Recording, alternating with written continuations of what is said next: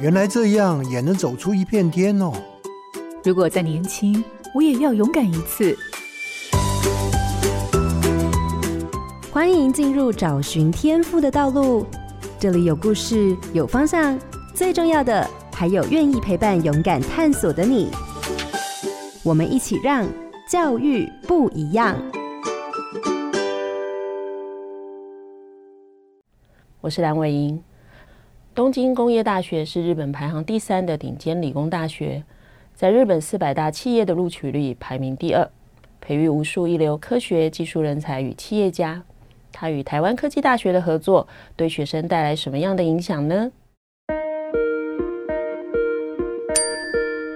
荧光焦点：台科大全球发展工程学士学位学程。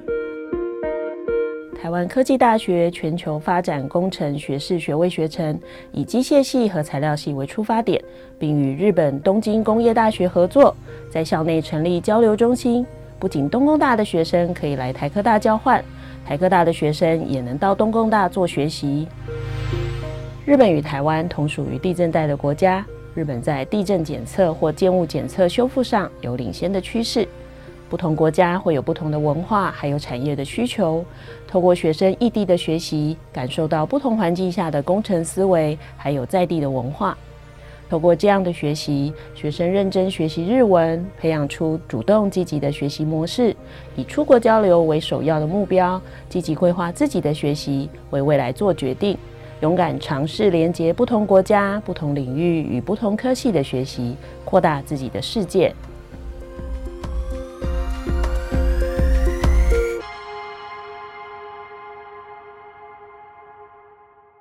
各位好，家庭联播网的听众朋友，大家好，欢迎收听《教育不一样》节目。本节目每周六上午八点在好家庭联播网、台中古典音乐台 FM 九七点七、台北 Bravo FM 九一点三联合播出，还有 Podcast 上也可以听得到哦。我是蓝伟莹，今天要进行的是大学不一样的主题，要跟大家聊聊全球工程人才的培育。今天节目中邀请到的是台湾科技大学全球发展工程学士学位学程的林柏庭主任。主任早安，Hello，你好。国立台湾科技大学是台湾十二所迈向顶尖大学计划及十六所发展典范科技大学计划之一的学校。台科大的前身是一九七四年国立台湾技术学院，并于一九九七年改制为大学。以工学、商学、设计学闻名，一直以来在台湾的技职教育上扮演着非常重要的角色，还有影响。那今天的节目呢，要介绍的是全球发展工程学士学位。这个学士学位的学程是创立在二零一七年。我想今天我们可以从林主任的分享里头，能够对这样的工程人才的培育有更多的认识。希望各位听众千万不要错过这一集的节目哦。那刚刚其实介绍了非常多跟台科大有关的背景资料哈，我自己其实，在当时看这笔资料的时候，我真的还蛮好奇的，因为我想工程人才大家有一定的想象，但是突然加了全球发展这四个字的时候，就很难去想，诶，这两个东西到底要怎么连接在一起？那可不可以请主任先跟我们说明一下，到底全球发展跟工程这个两个东西连在一起，它的真正的意义是什么呢？好的，您好。呃，当初我们在创办这个学程的时候啊，其实是跟我们日本的呃很友好的姐妹校东工大哦、有很密切的合作。那我们为了让我们的台湾生可以到东工大做交换，也让东工大的学生可以到台科大来交换，所以我们就创办了这一个呃算是跨国的这个合作的学程。那我们也为了这个合作对象不要仅限于日本，所以我们取名就叫全球发展。那目前最密切的合作对象就是东工大。那未来的话，我们也会朝我们很多其他国家的姐妹校去合作，像是一些美国或是德国啊，甚至东南亚的一些学校去合作。我想，当我们等一下会花更多时间去聊课程的部分哈，嗯、因为我绝对相信不会只是合作，所以我们就去创了一个这样的学程。嗯、那我们可不可以请主任先谈一下，就是当时在台科大创立这个学程，它最开始的目的是什么？除了刚刚说我们可以加强校际之间哈不同国家校际之间的合作，那到底对于学生的学习上更实质的帮助是什么？尤其是我看了里面的相关资料，我发现大部分的课程好像都是原来机械系的部分课程加上材料系的部分课程，在这个部分的合作起来，再连接到您现在做的跨国，这三个东西加在一起，怎么变成学校当时要设立这个学程的出发点呢？现在全台湾哦，在不管是工程领域或是任何领域，其实都。非常的这个希望学生可以跨域学习了。一般我们在单一的系所里面，在单一系内部做跨域比较不容易。那如果我们今天可以把不同的领域的学制把它结合在一起的话，那其实在做跨域的学习或是跨域专题，这种可行性会比较高。那因为我们这一次要跟全球的不同知名学校合作。合作的时候也是朝跨域的方向来发展，所以我们这个成立的这个学士学程里面呢，本身就有含着跨域的这个元素在里面。然后我们的师资当然都是从机械还有材料的母系去借过来，我们这边开课。然后我们的学生呢，也可以跟机械系、材料系的学生还有老师。做合作这样子，所以他在校内就已经有很多机会可以做跨域学习，然后在台湾有充分的训练后，之后到日本做交流的时候，就能够比较落实他们在台湾所学。嗯，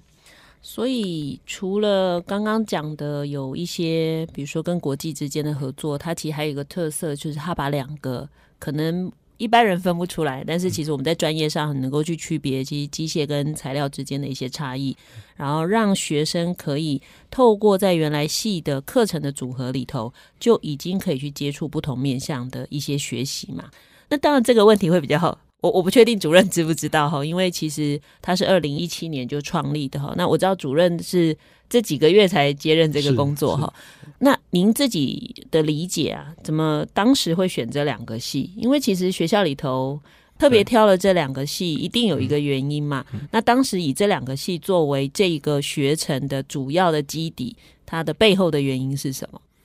呃。背后当然有一些小小的插曲啦。那在工学院里面，总共有四个系，除了机械跟材料以外，还有营建跟化工。那其实我们以长远来看的话，当然希望四个系所的跨域资源都可以整合进来。那目前的话，就是在创办的时候是以机械跟材料为出发点。嗯，对，目前是现况是就是有点像现尝试试试看，以两个系来做一个组合会如何？好，那当我们就进到比较实物面上的嘛。好，那材料跟机械各一个系，它可能它的内容就很多。嗯，那当它要组合起来以后，学校到底怎么去选择？说，哎，哪一些东西是必须放进来这个学程的，让这个学程的学生可以具备某一些能力？那当然还要再加上所谓的全球发展嘛。所以，如果以这些界面都进来的时候，这个学程到底有什么不一样的课程规划？这个规划的背后，我们期待的是培养学生什么样的能力呢？基本上，我们这个学程的学生在低年级的时候，他所修的一些科目跟呃，应该讲说，整个学程里面的学生，大家都是修一样的课，因为像是一些啊微积分啊、物理、化学都是共同科目，嗯、就是化工学院必备的课程。对，对，然后我们的学程里面的学生其实有分组。就有机械组跟材料组、嗯、哦，原来就有，嗯、就是还是有对。其实他进来他就知道他是机械组或是材料组。嗯，然后在高年级的，应该说中年级的时候，他们的专业科目是分流的哦。所以机械组的学生是修机械系的课，嗯，材料组就修材料系。那机械组的学生可以去选一些材料组的课程吗？他们在毕业的时候有必修，还有必选的一个限制这个课程的地图要去完成。那他有很多就是可以自我选择课程的这个空间。那如果在我们建立的这个跨域课程地图中，他有看到不同系所有一些对他有帮助的课程，他是可以去选修的。嗯，所以这部分应该是在学程里，比起一般工学院的系给予的弹性会更大。对，它的特色就是你更容易能够接触到不同领域的课程。哦，对，就是学生可以有更大的自主性。那学校反正提供了这样的菜单。嗯其实各个系大概都会知道有这样的孩子会跑过来选课，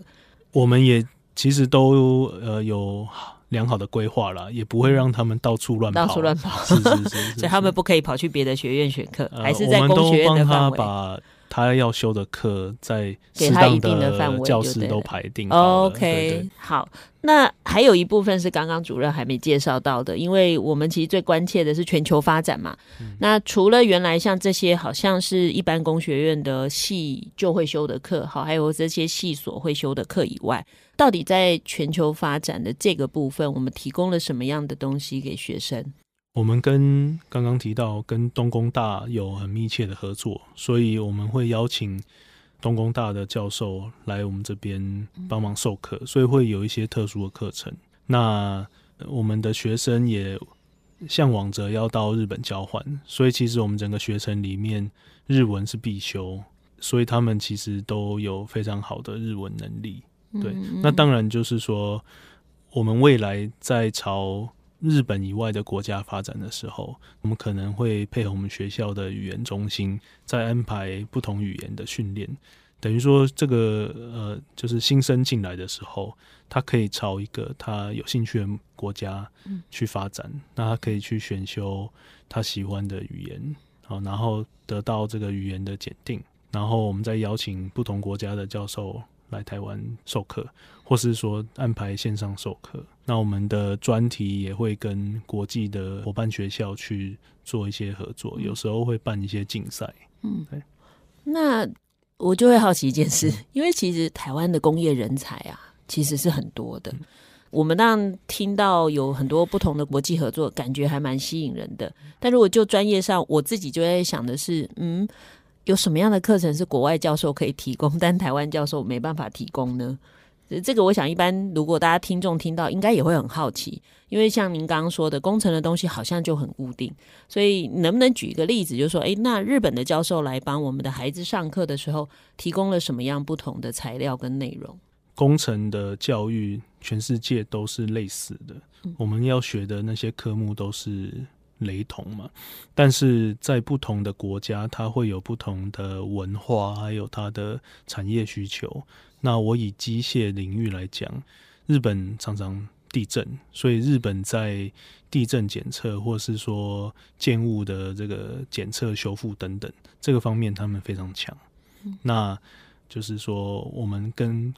更多不同国家的人交流的时候，我们可以学习到不同国家他们呃特有的一些专业的领域。我们做的专题就会是比较国际化，嗯，啊因为台湾毕竟地比较小，所以就是说我们的适合在台湾发展的产业也是有限的。那更多的产业是在国际上，嗯，对。看样子就是不是只是因为我们不行跟国外学，而是因为我们的环境里刚好没有这一类的议题或这一类的事件。好了。那就像对，我们都知道，日本其实对于地震一些相关的防范，或者是相关像您说的检测，其实很熟悉，所以确实是可以从他们的经验里头学到一些不一样的东西。那听起来是好像让我们的孩子，或者是将来我们的孩子可能要进职场，或者是他们自己要创业，他可能更有国际的视野，可以去做其他的事情。不知道台科大当时在创这个部分的时候，有没有一个想象是，比如说扩大孩子的就业市场？我我的意思是说，诶、欸，他可能不止在台湾就业嘛，诶、欸，他其实有更多的选择。像您说，他理解日本的文化，他学了学习了日本一些重要的技术，也许他真的将来想去其他的国家，或者是相关，像您刚刚说地震比较频繁的地区去做一些选择一些工作，这也是当时的一种想象吗？这是一定的，因为。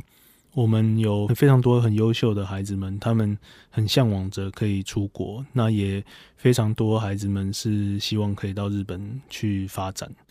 其实台科大这一次的这样成立这样子的学程，它提供了更高的机会可以去日本，因为我们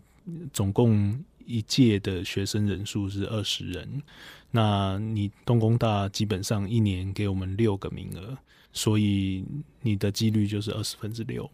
那如果今天你是参加了一些其他学校，或是我们台科大自己这个母系，像是机械系或是材料系，然后你的竞争对手相对是比较多。那再来，我们这个学程它给予的国际化的训练也是比较充足的。那回头看哦，听起来就是日本教授跟学生之间的事情。哈，那在学生跟呃日本的教授做学习的过程中，因为我在网页上的资料哈，还有学校提供的资料里头看到一个是，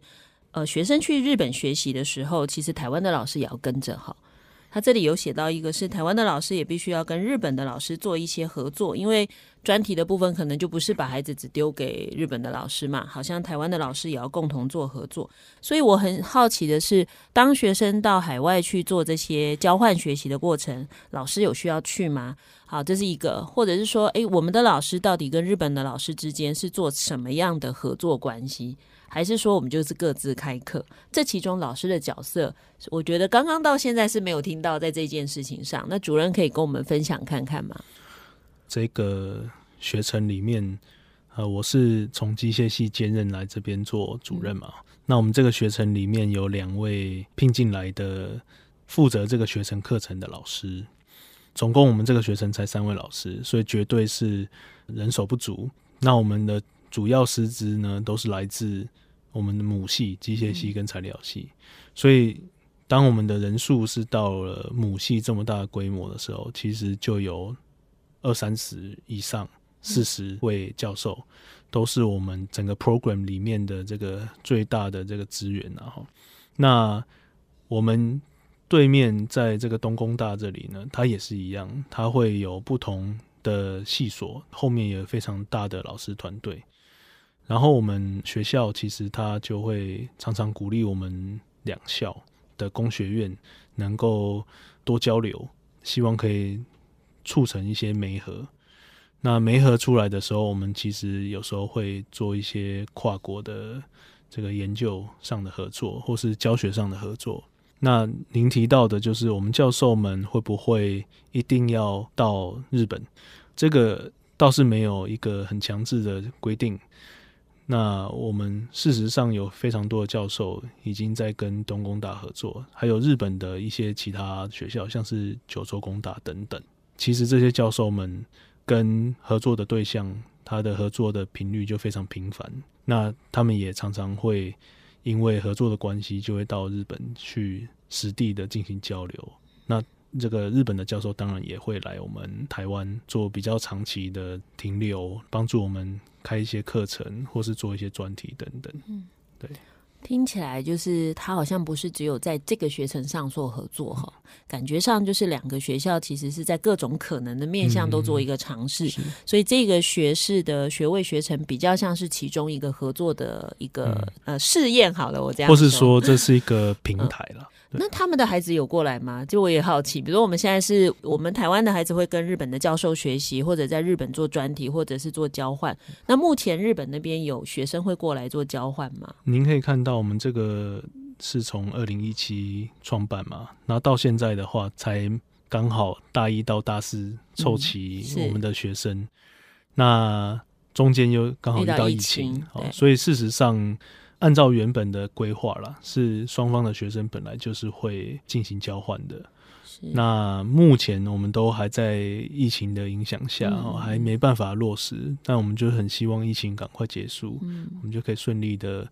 让我们的学生可以赶快过去，然后也欢迎他们的学生过来。嗯，所以他们的学生，呃，我我看资料是我们的孩子会过去半年嘛。嗯。那他们的应该也会过来半年，对不对？我们其实在，呃，应该是两年前曾经办理过一个算是夏令营、科技营啦。这个活动我们叫 Two Top，好，那就是当时呢，其实东工大的教授跟学生会直接飞来台湾。那我们在台科大进行差不多将近一个月的密集课程啊，还有一些参访，还有一些专题实作等等。然后最后有一些像是竞赛类的活动。嗯，就是两边的学生，我们就是先用一个月来试试看那种交流的方式。可以这么说，有点像我们的学校的课程，有点浓缩在一个月里头，是用密集的课程的部分去让这样的学习产生变化。这样，那其实交流这件事，我觉得这几年在台湾，呃，其实教育部也很希望学校的教授或学生都多一点这样的机会。其实从大学到高中，甚至国中，其实有非常多相关的计划在做推动哈。那我想这一段谈的都是属于学校的整个制度啊，老师的课程规划啊，好，这相关的事情。那其实，在谈这些事，我们更更关心学生的部分。那我想，我们先请主任跟我们谈一下这个学程，因为已经像刚您说的，孩子已经走完一轮了哈，就是第一届的学生今年也在大四了。那嗯，目前您自己观察跟看到我们的这一些孩子的学习状况，跟当时在创立这个系的时候的预期，您觉得是相同的吗？还是有一些什么样不一样的看见？好，由于这些学生。都是对于日本，呃，有期望才来申请的学生，他其实跟我们一般母系的学生哦有很大的不同。他是有一个出国的动机，就像我刚提到的，他是从二十个名额里面争取六个名额，就真的有机会到日本。那每次在招生的时候，其实非常多人来报名了，因为这样的关系，就可以收到一些算是。成绩蛮不错的学生，那我们有发现这样的学生呢，他们的自主性也比较好，他们也很团结，所以像是前一阵子我们刚好在校庆，那有一个小插曲，就是我们校庆的时候呢，要制作一个旗帜，那这个旗帜上面要做一个我们系的 logo。我们的学生呢，非常有趣的就是呢，他们非常希望这个 logo 是由他们学生自己设计的，等于说是学生会非常主动的向师长们要求他们想要什么，他希望这个学程是他们学生自己好像走出来的一个学程，哦，所以我们就公开的招募了好多设计。所以当时只是为了一个这个校庆绕场的一个旗帜，哦，就有十个设计跑出来，然后大家投票。哦哦、你们不是也才不到一百位学生，就十个设计？是啊，是啊，是、哦、这样很多、欸。当当然，十个设计里面有几个是我也去外面找台科的毕业生也一同来设计了哈。但是有十个设计真的非常的踊跃，呃，投票也非常厮杀的，非常的这个票数接近。那最后。都很高兴有投出一个大家很喜欢的设计，这样子。所以从这个小小的事件里面，我虽然我接触他们时间很短，但是我有对他们有很特别的感觉，就是他们真的是非常希望可以走自己独特的一条路，然后有机会可以到日本去发挥自己这方面的长才。嗯，因为一般我们想念工程的男生。因为我自己以前教很多 念工程的男孩子，有一些真的就是想事情很直接，然后有些事情诶比较后知后觉，或者是诶他也愿意配合，但有些事可能不会显得这么热情主动，所以听起来确实不太一样哈。可是我们当时在成立这个系，好像也不是以这个为诉求，就是我不是诉求热情、关怀社会啊、喜欢群体哈。那很很神奇的就是这样的孩子其实就进来了。嗯，您觉得那个这些孩子会进来，到底最主要的原因是什么？直接讲呢，就一定是因为我们有机会到日本，嗯、哦，所以他们其实，在细微的设计里面，甚至会把日本的元素想要放到细微里面，这个是他们的梦想。当然，也是对工程有热情，才会进入到这个学程里面。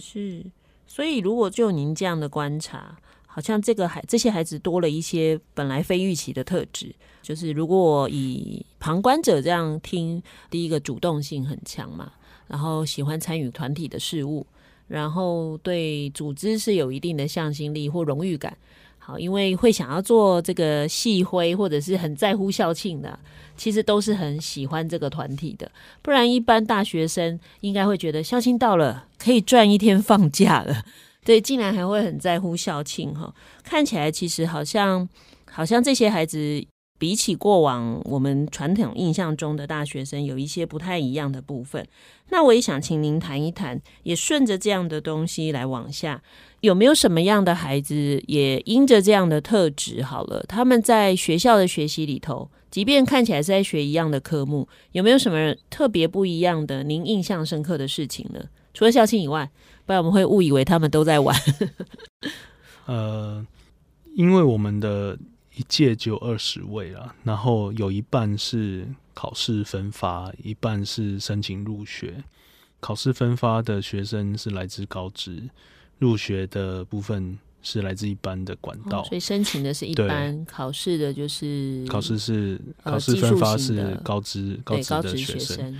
在这样子哈，就有两类型的学生会进来，然后又分两个组嘛，所以其实。二十个人里面就有四个不同来源的人，所以在这个小小的一个生活圈里面，他们会遇到，就遇到不同类型的人的这个密度还蛮高的。那我想也是因为这样啦，他们可能有感受到跟班上的同学其实会有很多不同的差异，学习的东西也不一样，或是他来自的地方不一样。那他们自己会更有跨域合作的这种观念吧？我我认为是有有这样的差异了哈。那在一般的系所，可能整个班里面大家的这个同质性相对比较高一点，所以就比较不会去跳脱出自己的这个领域去思考其他领域的学生在做什么。那我觉得这个是的确会对大学生四年内。多多少少潜移默化会有一点点，有一点点影响。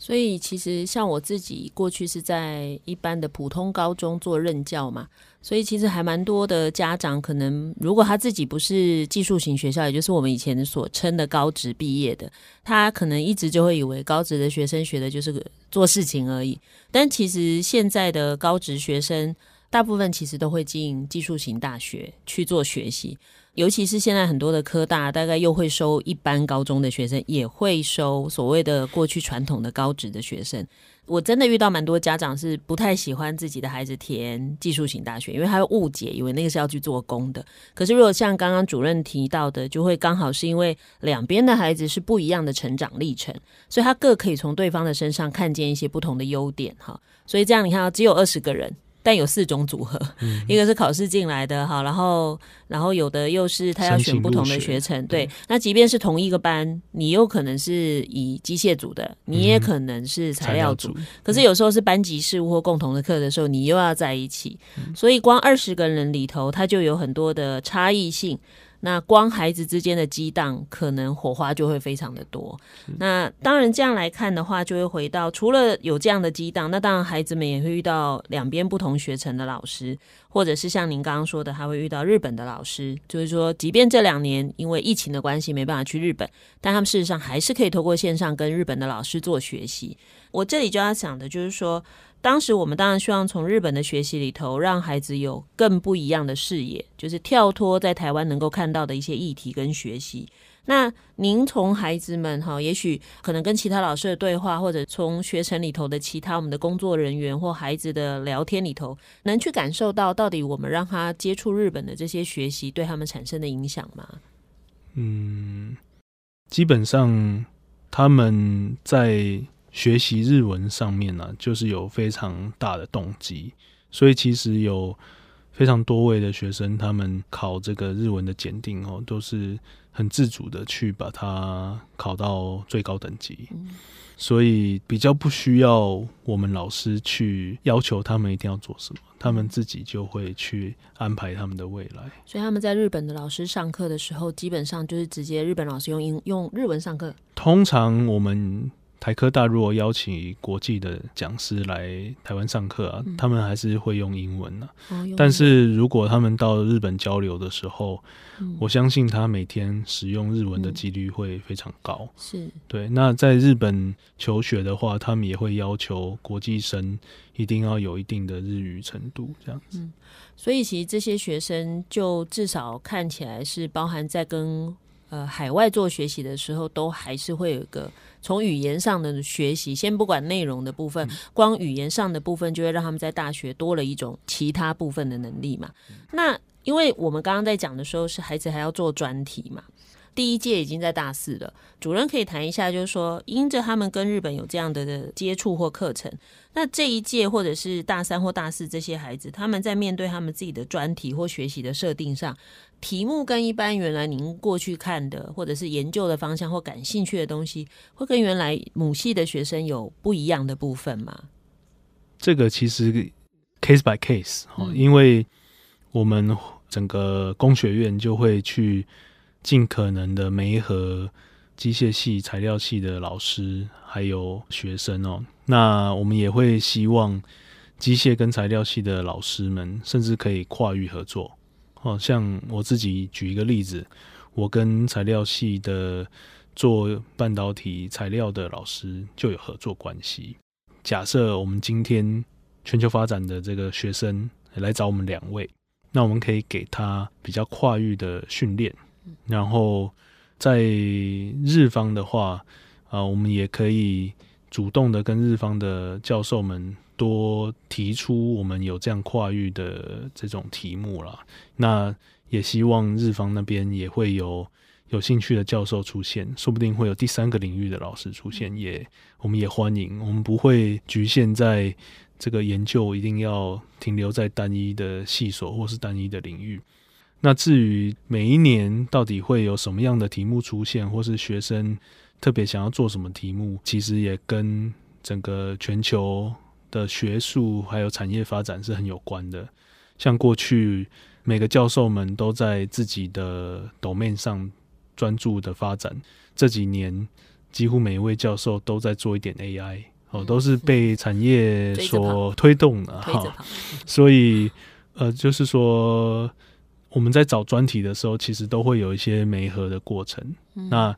啊，我身为主任呢，其实就是要帮这些学生们找到他们喜欢的老师，然后促成专题的这个机会了。对，所以看起来他们就是大概比台科大原来的学生多了一个，他还有一个海外的资源可以加注进来，去帮助他们做更多的学习，还有跨系的一个机会。嗯所以都可以，因为刚好反正就是没有特定的系的学程嘛，嗯、所以其实对学校的教授里比较也不会觉得我好像跨到去管别人的事。对，如果今天是机械系的专题，他可能机械系的老师会觉得这是我的范围。对，机械系的专题如果跑去找材料系教授，应该 不敢说好或不好。对，因为我觉得有时候。那个也是一个伦理问题，觉得哎，我好像管到别人家的事情，也也不会有这样的 case 发生，也不会哈。但、嗯、但刚好也是因为这样的学程，反而让这些孩子顺理成章就应该提出这样的要求，很合理。对，教授们也不会觉得不自在。对、嗯，所以所以看起来其实确实在孩子的学习上有一些很大的不一样。那就您自己的观察哈，因为他有这么多，好像跟过往单独一个系，或者是他就是很单纯的把大学念毕业。就这样的学生好像不太一样。那您自己在看呢、有没有什么样的特质的孩子是相对比较适合这个学程呢？还是其实没有？反正呃，就你只要愿意进来，我们都能够培养你。呃，我认为我们这个学程很适合，就是像我刚提到的，比较自动自发，然后对不同领域有充满好奇心的学生。因为在求学的四年过程中，一定会遇到需要自己决定你的领域要怎么走的时刻，然后也一定会遇到你要跟不同领域的人合作，哦，或是修不同领域的课程的时候。那如果你平常的这个习惯呢，就是说，诶，我要停留在我的学习范围内，把它钻研。好，那那像这样子。的学生可能到了这样的学程就会有点不适应哦，因为这边是比较跨域的、比较国际化的，所以我们是很欢迎，希望可以更往外拓展、学习更多这种不一样的知识的学生来我们这个 program 做学习。嗯。我们录了那么多集跟大学教授的对谈，嗯，我觉得所有的大学教授共同的心愿就是，可不可以多一些主动性的孩子？哈，我想这应该是所有父母或老师的希望。那当然，他也要需要回应一件事，就是这个社会大众或者是所有的学校环境，应该都要更支持孩子做自己。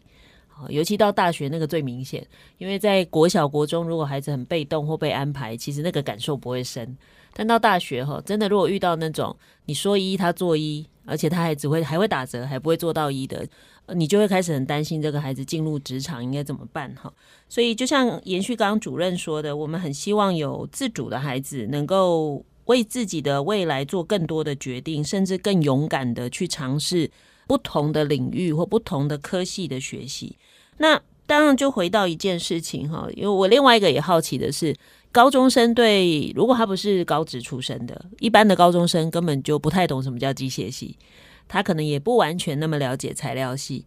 然后突然有一个在他面前的选择，叫做 哎，里头的课又有材料又有机械，然后又跑出一个全球发展。所以我比较好奇是，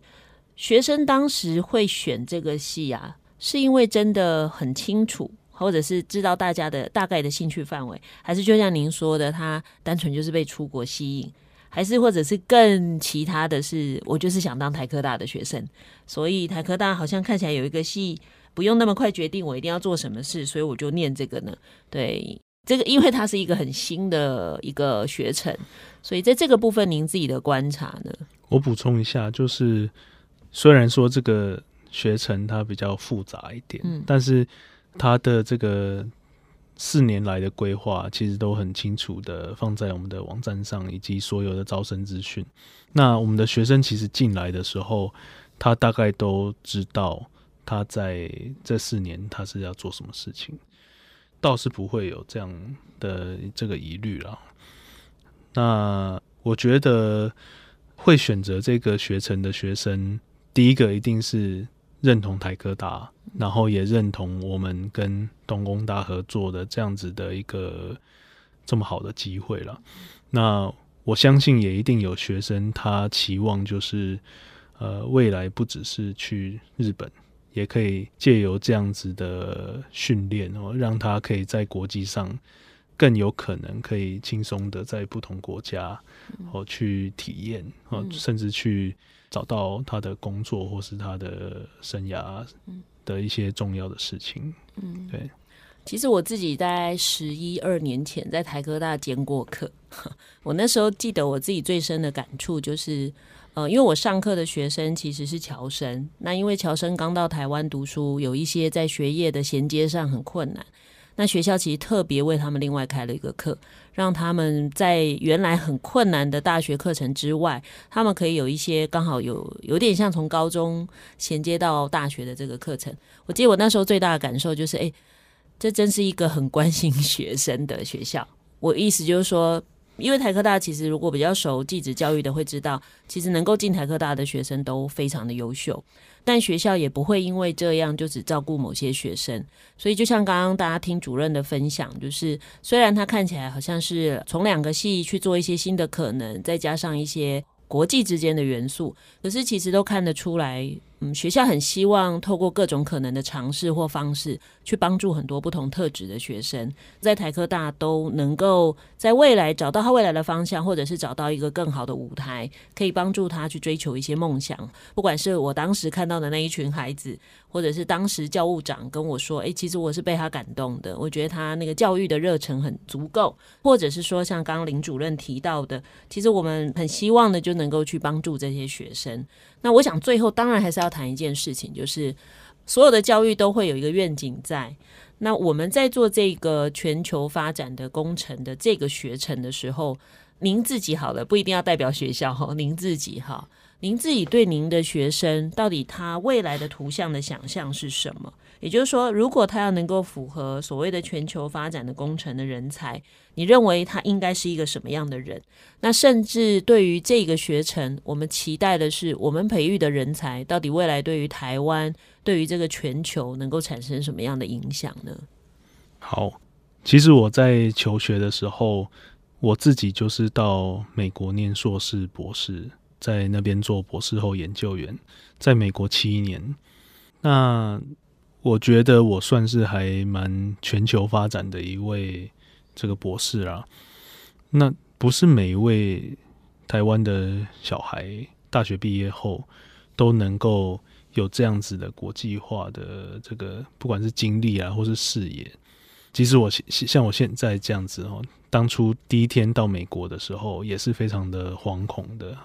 不知道接下来要做什么。那我觉得，呃，以我们这个学士学程哦，给这些学生这么好的舞台，还有这么好的训练呢，给他们机会，其实就是为了让这些学生不要像我当初一样，一出国就会有点。惶恐的感觉，或者是矮一截的感觉，也也不会啦。就是说，哎、欸，有时候就是可能出国会比较知道要怎么做了啊，嗯、或是说对于其他国家的文化可能比较了解等等。所以我们希望就是这样子的全球发展学程是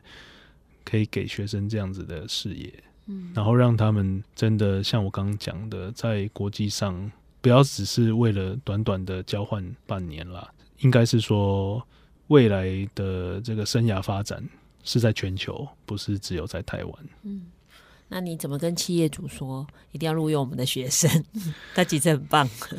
其实台科大的学生都很优秀啦，业界都会主动来我们台科这边找人才，嗯、所以呃，我们倒是不用很用力的推销啦，是，我们都是用表现来。自我推销这样子，我我发现我认识很多科技大学的哈，就是做很多说很少。哎、欸，那我这样会不会得罪很多人？但我我觉得这确实是。还蛮像我印象中跟这么多年认识的台科大哈，就确实发展了很多事，也努力了非常多的事情。那我想教育就是这样哈，重要的不是你说了什么，而是你做的什么哈。非常感谢林柏廷主任今天带来这么丰富的分享，呃，应该让大家，尤其是不熟悉技职教育的大家，有对于这样的事情有更多的认识。那也跟期待。各位在不同的场域哈，不管是什么样的教育阶段或不同的产业，都能够因为今天的分享而让你有不同的想法或产生不同的行动。那谢谢林主任，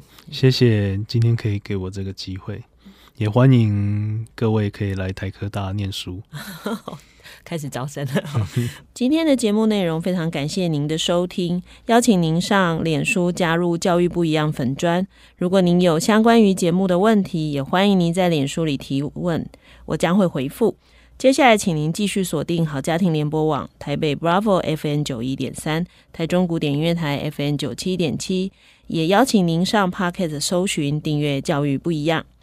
感谢台湾科技大学全球发展工程学士学程林柏廷主任今天来节目受访，我是蓝伟莹，教育不一样，我们周六上午八点见。